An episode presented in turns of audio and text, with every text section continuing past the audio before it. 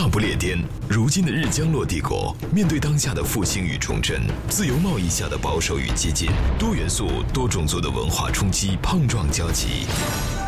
英伦三岛，从热烈的普利茅斯到寒冷的阿伯丁，从幽暗的贝尔法斯特到明媚的诺维奇，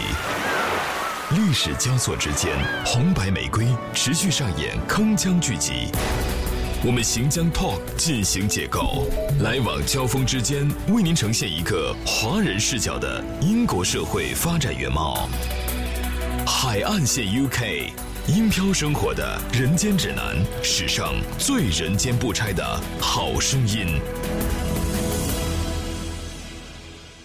大家好，这里是今天的海岸线 UK，我是张顿啊。今天咱们的节目很高兴，依旧是咱们两位老朋友啊，咱们这个英国著名媒体人 林入林老师林妈妈啊。为什么每次都要讲“著名”两个字？太坑爹了嘛！啊，另外这这这这这咱咱这个电台界的这个老先生啊，我们的这个郑总啊，郑老师郑桂东，来自于英国 Talksport 电台啊。哎，二位好。哎，呃，今天咱们有幸又汇聚在伦敦了，这真是来自全英各地啊。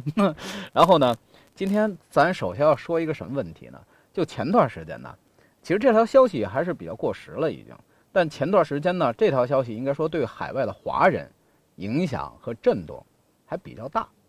啊，而且好像我看到国内还上了几个门户网站的这个新闻头条，说的是一个什么新闻内容呢？说就是说现在海外的持有绿卡，也就是说有永久资格的这个中国公民。永久居留啊，永久居留的这个中国公民啊，就是说，实际上他还是国国籍，还是中国国籍啊。就说在国内，据说现在是要取消掉，呃，相应的这个户籍资料，有这么个说法。对，当时我看到这个消息的时候，就是说我我我我当时我的给我的第一感觉就是说，这个情报似乎来源，呃，我不知道这个编辑啊，就是上这条新闻的这个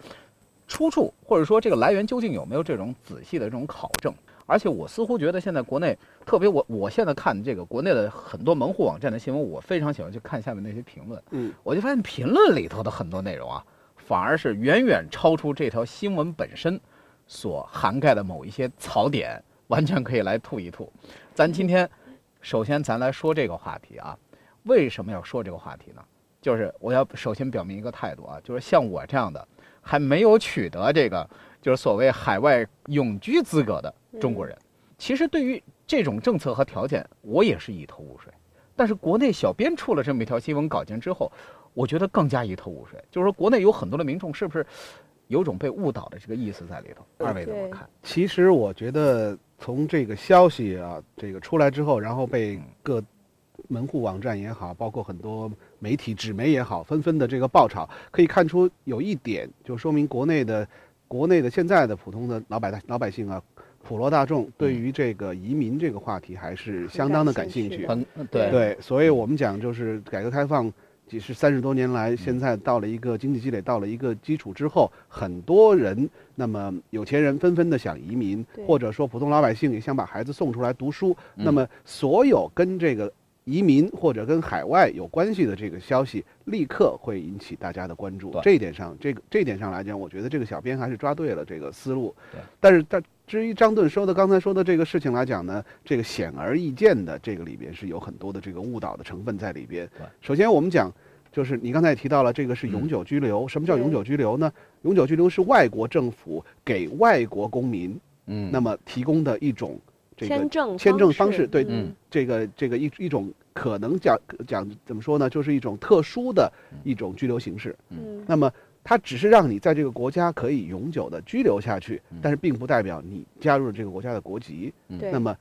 拿到永久居留，说明你可以在这个国家生活。我们拿英国来讲，可以在英国生活，但是。归根结底还是中国人。嗯，其实今天很有意思，我们三个人好像刚好是三种情况。你是有英国的合法呃居住居住的对的签签证哎但是还没有取得英国永久居留。我是取得了英国永久居留，但是没有入国籍。郑嗯老师应该是已经入了英国籍。对我们刚才讲这是三三步走了，呃，张顿还在第一步，我已经是嗯第三步，对这个样子。嗯对，但是就是国内有很多民众分不清我和郑老师这两种情况有什么区别。实际上，我和你才是一样的，我们都是属于中国公民，但是嗯我们俩的签证的形式不一样。嗯对郑老师是属于英国籍，呃，但是我所以我觉得那条新闻应该针对的是郑老师这种情况。对 对，就是说，呃，我我这我觉得这个是可以理解的，因为既然我们国家就是我以我们的这个中国政府不承认双重国籍，那么当以前的中国公民取得了海外的国籍之后，那么不管是用任何的方式强制也好，或者是主动申报也好，那么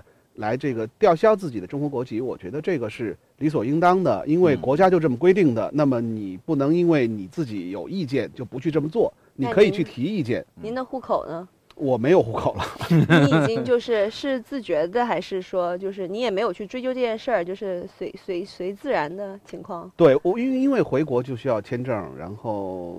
你就自然而然的，我觉得就就是哦对。对，其其实我觉得这个东西吧，它都没有那么刻意。但你要想啊，就是说国内为什么会有这条新闻出来，它还是咱咱要看宏观啊，嗯它还是有一个背景。为什么呢？就是说，就是国内之前这半年多的时间，就是嗯习大大上台之后，这个轰轰烈烈的打虎行动是吧？就是发现很多这个贪官，呃，就是外逃啊，或者子女啊，嗯，或者说家属啊，都是持有这个外国的这个国籍，或者说是这个永居的这个资格，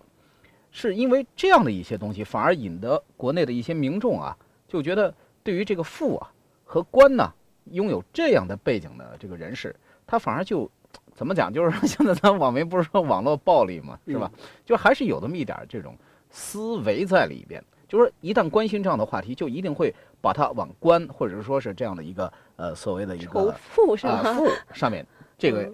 形态上去引。但是大家不要忘记了，就是说，其实，在海外生活的不光是只有官和富啊，是吧？还有很多，因为比如说工作，嗯或者说因为家庭，或者说因为别的什么其他的原因，你不得不去选择一种海外的这种生活，或者是包括甚至说留学生嘛，对吧？对哎，像像像咱们有很多，其实海外的很多一些居民也好，或者说什么呀，他实际上都是从最开始的、最原始的，就是说咱是出国来留学，是吧？然后在这儿生活这么多年时间啊，因为这个往来的方便，或者说因为工作需要或者家庭生活需要而需要呃持有这样一个永居身份。但是这条新闻出来之后啊，我也觉得很有意思，就马上官方其实就有辟谣，嗯就是说啊嗯，咱针对的不是这类型的人士，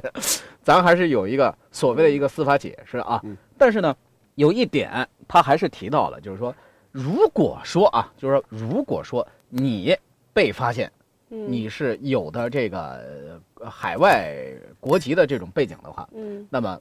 呃，相应的你身边的这个朋友或或者说了解你们家庭情况的人，可以到派出所去举报去。这个是我我个人从这个从我个人角度来讲，我自己非常不喜欢的这一点，啊，因为这个你。这是这是属于是这个叫做叫做这个老百姓起来互相揭发的这个事情，这这是有有有点像是群众斗群众啊，这种是路线啊，是吧？是因为嗯因为从根本上来讲，某一个人他就算是他取得了海外海外国籍，取得了国籍，那么取得了身份，他没有吊销回国吊销他自己的这个护照或者吊销他的户口，从这个从这个对你邻居和你的朋友来讲的话，没有对你造成什么直接或者间接的伤害。其实有的，就是说，嗯。就上学这件事儿来说吧，嗯。如果他划片只划这一部分，那如果你是已经取得了国籍，你还有户口，你的小孩还能在这儿上学，嗯但实际上你小孩已经是美国籍或者英国籍了，那他嗯就占了你一个名额。就是我觉得中国可能还会有一些人有这样的心理，就是说啊，凭什么呀？你的孩子已经是国外籍了，嗯你用你这个户口来上学，所以他就那你说的是这种身份，就是实际上就是，呃，在取得国外国籍的孩子仍然是要回中国抚养，是这个意思吗？对对，其实现在我嗯们这一代有嗯。很多的家长，他有一种这种两全其美的想想两全其美的这种思维，但实嗯。际上在中国不承认双重国籍的情况下，有一些这种隐形双国籍的存在。嗯比如说我还，比如说我如果生了孩子，在在这边生了孩子，嗯。我先回国嗯。去上户口，嗯。然后再过来加入国籍，这样嗯。国内的那个户口还是存在的。是这个我知道，这个我理解，我而且我我觉得也是有很嗯多的所谓的这个这个漏洞嗯可空子可以嗯去钻。嗯那么，但是但是我我还是觉得这个群众斗群众这个事情，现在这种方式听起来就很可是笑了，太文革了，对，对，几十年前的事情了。现在中国嗯人，我觉得真的不希望中国再出现这样的情况。嗯，那其实确实就是说，呃，这个这这个当中啊，其实又还引发了一个什么呃问题呢？就是说，呃，目前的这样的一些呃所谓的取得海外居留或者说是国籍的这种途径和身份，呃，这种方法呀有很多，就是现在有很多这种方兴未艾的这种移民公司啊等等，像这一些，你看啊，他们就经常会说，哎，你你买个房，比如说像在塞浦路斯或者说像西班牙这种地区，不是吧对呀，买个房哎，你可能就买能够房送绿卡哎，嗯买房送绿卡，对这是因为经济危机嘛，是吧？啊，嗯，有有很多这样的国家，一些小国家成了这个生意来做。哎，当成生意来做。那么这个其实也算是这个当中的一类人吧。嗯，呃，他们是其实是属于真正是什么呢？就是移民不移居，他嗯实际上还是在中国大陆。对呃，他也是在中国大陆上呃有自己的生意，嗯有自己的公司，有自己的事业，甚至于说他压根儿就不用出这个国门。嗯。啊，他只是说在西班牙买套房子对，子。有一些移这个民国家甚至都没错没有移民间。对，这个，实际上其实刚才刚才林入讲了，可能我们我们刚刚提到那个方式对中国对仍然在中国生活的一些人有一些伤害。那么刚才张顿说的这种呢，我觉得就对这些人的移居国是有一种伤害啊来讲的，啊。因为这些人移居之后，他移民之后拿到身份之后，可能很他在当地就有享受到了一些一些这个福利待遇，嗯或者说有些东西是你看不到的，但是实际上是国家移民国移你的移居国在补贴进去的，比如嗯。说你的教育、你的这个市政设施等等。那么实际上这些人呢，他并没有在当地交税，他们还哦。他们的大量的这个基本的这个生活生活国家还是在中国。对，那么实际上对他来讲也是得有一种伤害他们不。是去交税的吗？就是说他们不是去那个那些国家避税吗？因为那些国家可能税少一点，然后不是很多人投到那儿。很多人是为了取得一个身份，嗯，嗯包括比如说我们现在讲的现在哎比较火的什么 这个葡萄牙呀，比如说这样的买房，现在是这样啊，嗯就是说有很多中国富人是这么想的，他也不一定是说是要避税，而是什么呢？就是他用这样的一个所谓的一个，比如说投资买房，或者说在当地投资这个创业的这么一个嗯机会，获得当地的这样一个绿卡，或者说是这样的一个国籍身份以后啊，他把钱再拿回去投资，嗯，他知道吧作为一个备胎，他觉得就是这样的话，他实际上就成了一个什么呢？他成了一个就是所谓的国外投资，他会享受当地就是中国国内内地的很多的这种税收政策意，比比方说在创业园，在中国当地很多这现在很多县城什么都有创业园嘛，高科技园嘛。三免两减之类的这哎个税收政策上面就有哎优惠了。对哎哎，同样你可能就是隔壁隔壁你们邻居老王是吧？实际上我怎么都想不到啊！我觉得对这这这样的这样的国际老鼠，我觉得才是需要真正的需要揪一揪，需要需要嗯清理、需要处理一下的。但是我还是刚才那个我的那个态度和思路，就是可以清理，但是发动群众斗群众这种方式值得商榷。哎，好，海岸线 UK 啊，咱广告之后回来接着再说。大不列颠，如今的日江洛帝国，面对当下的复兴与重振，多元素、多种族的文化冲击大行其道，在这片孤岛之上，将会有着怎样的碰撞与交集？我们将 Talk 进行解构，往来谈笑之间，为您呈现一个华人视角的真实英国社会。以至于到现在，就是他的国旗都没有出现在英国国旗上，就是联合的比较早。我们要求收听的您有文化、有底蕴、有追求，还有中国梦。海岸线 UK，海岸线 UK，英漂生活的人间指南，史上最人间不拆的好声音。好，海岸线 UK，欢迎回来啊！今天咱们下半场依旧是咱们这个林入林老师和咱们这个郑郑老师啊，郑贵东，咱们共同来聊到关于英国的这个话题。哎，呃，上半场咱咱聊得很好，就是说，呃，咱是聊的这个关于移民国内的这个什么 举手举报啊，这个，这就引又引发另外一个，现在国内有很多专家学者呢都在争论。或者说，你看现在咱们改革开放三十多年了，咱们是不是也得跟跟国际接轨，加入 WTO 也有这么多年了，是不是？有一个什么政策呢？就是说，现在中国的这个双重国籍的这样的一个问题，因为现在随着海外的这个公民啊啊呃或者说移民人数越来越大，这种基数越来越大，现在的这样一个所谓的国籍政策这一块，有专家学者就提出来，究竟咱是要与时俱进，要修改，还是说咱就听之任之，继续保持咱 中国特色啊。现在世界上不承认双重国籍的国家有几个呀？呃，中国、朝鲜这有两个肯定，其他 其他我就 也没有几个了吧不多。那么嗯就是刚才像张顿说的一样，我们其实这个东西啊，我们现在在这个地方，我们来讨论这个显得有点不合时宜，因为这个东西不在我们的手上，我们没有决定权。对对。那么，但是对于这个，因为中国的这个国籍法在在这个地方，那么如果国籍法不修改的话，想在中国承认双重国籍这个事情是不可能的，因为它是违法的事情。哎，那么只有修宪修法了之后，那么才能够谈得上。那么对于其实对于在海外人来讲的话，我觉得是一定是举双手双脚赞成这个嗯双重国籍这个政策的，因为他所以中国可能才会 不太同意，因为如果是同意的话，我们像我们这一票人，大部分的人基本上都会入英都会选择双重国籍。对，呃，很遗憾呢，就是我们对对于在海外人来讲，可能看到的就是双重国籍之后来往的方便，嗯。那么这个是最重要的。嗯。呃，对于国家来讲，可能考虑的更多，嗯比如说这个投票权的问题，是不是？嗯。他会说哇，你是一入了英国国籍，我再给你中国国籍，那你到时候我们这儿嗯选人大代表的时候，你还有没有权？虽然我们就知道人大代表不是我们我 选投出来的但是还是有一个这个所谓基本的这个呃基本的这个呃权利的问题，政治权利的问题，对这个是比较其其其实咱老郑他刚说了一个什么呢？你您刚说的是果，嗯。这个里头还是有因的嗯。就为什么呢？就是说，呃，我我也看了一些其他国家的这么一些东西啊，就是说，你看英国，咱们现在在的英国，嗯实际上它是历来就一直是承认，就是说是双重国籍，嗯，是吧？包括还有一些这个呃小的一些欧洲国家等等嗯像这些啊。美国，咱就拿美国来说，就是曾经好像是我看过那个是是斯坦福啊，好像是大学他出了一个什么当时的一个有一个数据报告，嗯，就是当时美国的这个双重国籍的这样一个所谓的一个社会学调查。社会学调查这个统计结果当中就显示啊，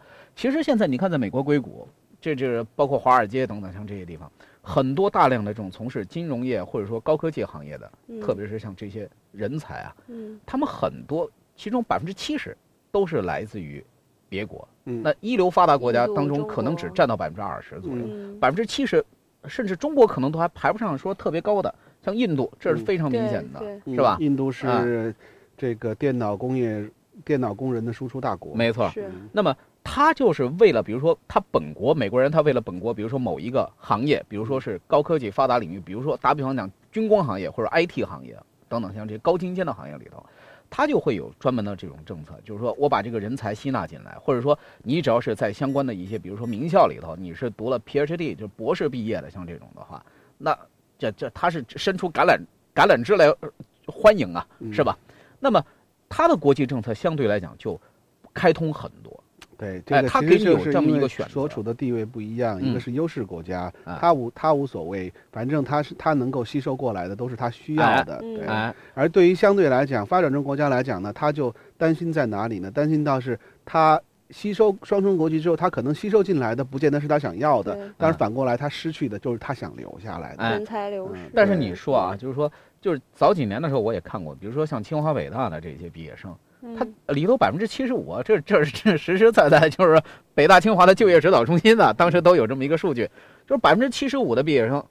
就是选择比如说出去了以后啊，不回来了。就就就没有再回国。对，所以说这个当中有一个非常大的原因，就是在于什么呢？就是因为中国对于这个双重国籍的这样的一对个国非黑即白，对。所哎以，说，我们如果能够，你你的意思，如果我们能够双重有双重国籍的话，最起码这一部分人，他们还是他们可以对，毫无他起码顾忌有一个选择性啊，对是吧？其实这个呢，呃，我我特别想举一个例子，举印度的例子。哎，没错。其实印度呢，它印度是不承认双重国籍的，，对对，但是它有一个，没错，印度它有一个它有一个变通的手法，它有一个变通的方法，可以给在印度出生的这些人，他不叫双重国籍，他给你一个长期绿卡。嗯，那么在印度出生的人，对，就像比如说像我们这样的人，嗯。如果是我们就是相当于中国政府，我你如果拿到外国国籍的话，那好，你没有中国国籍了，嗯，但是会给你一个相当于绿卡中国的绿卡这样的一个、哦。一个长期的签证，便于你往来。嗯，那么这个问题就解决了刚才我们讲的很多问题。那么你拿到外国国籍好了，你没有不是中国公民了，你在嗯中国不享受中国公民应该有的政治权利。那么，但是因为你的根还在中国，你有很啊，很多的这这个家家庭朋友在这个地方，对，那么方便你的出，这是出于人道的主人道主义的本性，方便你的往来，嗯。那么你还是可以对。正常的。其实现在阻挠我最大的原因，也就是签证问题。我怕我回中国签证特别麻烦。我想问郑老师，嗯您每次回去的时候，签证大概给多长时间啊？一定呃，还是其这个真是不一定，哦，对，而且还要看。不过现在也是，我们讲两大概一去年的时候，中国政府也推出了一个新的签证政策，叫做 Q 签证，就是探亲签证，一听说了次两年，一次两年。对，多次往返的两年的探探亲签证嗯，也是我我我觉得应该有一个看到这个进步啊。他可能是啊慢慢的我总是放宽，是不是？我总是在跟我的 很多英国同事在在朋友 跟英国同事在讲讲的中国问题的时候，我都这么说。比如说讲到中国的这个污染问题呀，这个这个那样的问题，我就我总会跟他们说，你们你们这个英国用三百年走的路程，中国用四十年走完了，那么你要允许我们有一些犯犯一些错误，你要看到我说要发发展的眼光去看我们在进步。所以说我们对于签证上面来讲，这话说的有水平，没有这个这个 Q 签证的推出，实际上就是往前挪了一小步。嗯我们都不能讲迈了一步，只是挪了一小步。但是挪了这一小步，我觉得海外的华人来讲，已经是已经是感激涕零了。对对？啊，尤其是那些孩子在这出生入了英国籍的，他们可能啊经常会回国待很长时间。我对看，对嗯对，所以说我我觉得也是，如果我们这节目在中国有很多的听众来听的话，我觉得可以。呃我非常希望告诉大家的是，真真正正的最爱国的人是在海外的华人，海外的中国人 出来之后，你才有真真正正的有机会去想。当你离开你的国家之后，你才去想你你有多么的爱他，对不对 哎？当你失去了之后，你才会觉得哇，对，国籍和爱国也没有本质上的关系，我觉得。没有，嗯没有，这就是我说我们讲作为一个呃呃印度的政策呢，就是更多的从人道主义的方式来讲，呃，满足了人作为一个自然人他应嗯该有的、哎。得到的这种尊重，对他的亲情和友他的他的那个上头是我记得好像是说是叫海外公民卡，对海外公民类似这样的它是这种形态的，它也不是说你是比如说中华人民共和国居民身份证，嗯是吧？它不是这种，它是嗯海外公民卡，嗯，就是它当然它是冠以一个公民的一个概念啊，嗯就是说可能于这这也不知道，因为印印度它也确实是号称自己是一个民主国家，这个对于它的 投票啊什么之类的，这还是有一定的关联。嗯但你看英国也是这样，其实英国有很多海外领地啊。对。啊，比如什么什么说马尔维纳斯群岛啊那那什嗯。么那那两三千人是吧？嗯。他他他其实他们的属于当地这个呃英国和阿根廷的这个呃英裔的这个后裔在岛上居住的，他其实给他就是这个海外公民的这种签证，或嗯。或或或者说是这种证件啊嗯，他实际上还是属于是呃英联邦或者说大英帝国的这个臣民的。其实这个啊。都是各个国家有它不同的这个历史严格，有它自己的方式处理问题的方式嘛。所以英国也是相对来讲比较特殊的一个，因为它毕竟曾经的日不落，还有很多的这个海外的领地和殖民地，嗯，包括很多宗属国这样的性质在里边，所以才造造就了现在比较相对来讲比较复杂的。因为我们知道你，呃，可能国内的听众感觉不到，那么在这边的人呢，只要是你你参与过这个这个签证去。递过签证，你就知道那个表格的复杂性。对然后它里边有列出了很多的形态，比如说你是在英国出生的，或者在海外出生的英国公民的孩子，或者说在海外的这个宗属国出生的等等等等，它列出了特别多的。所以有的时候一份签证六七十页的表格，全都在那个里边。当然你需要填这个填的呢，只是跟你相关的那一个部分。从这一点上还是可以看得出来，它这个里边的这个。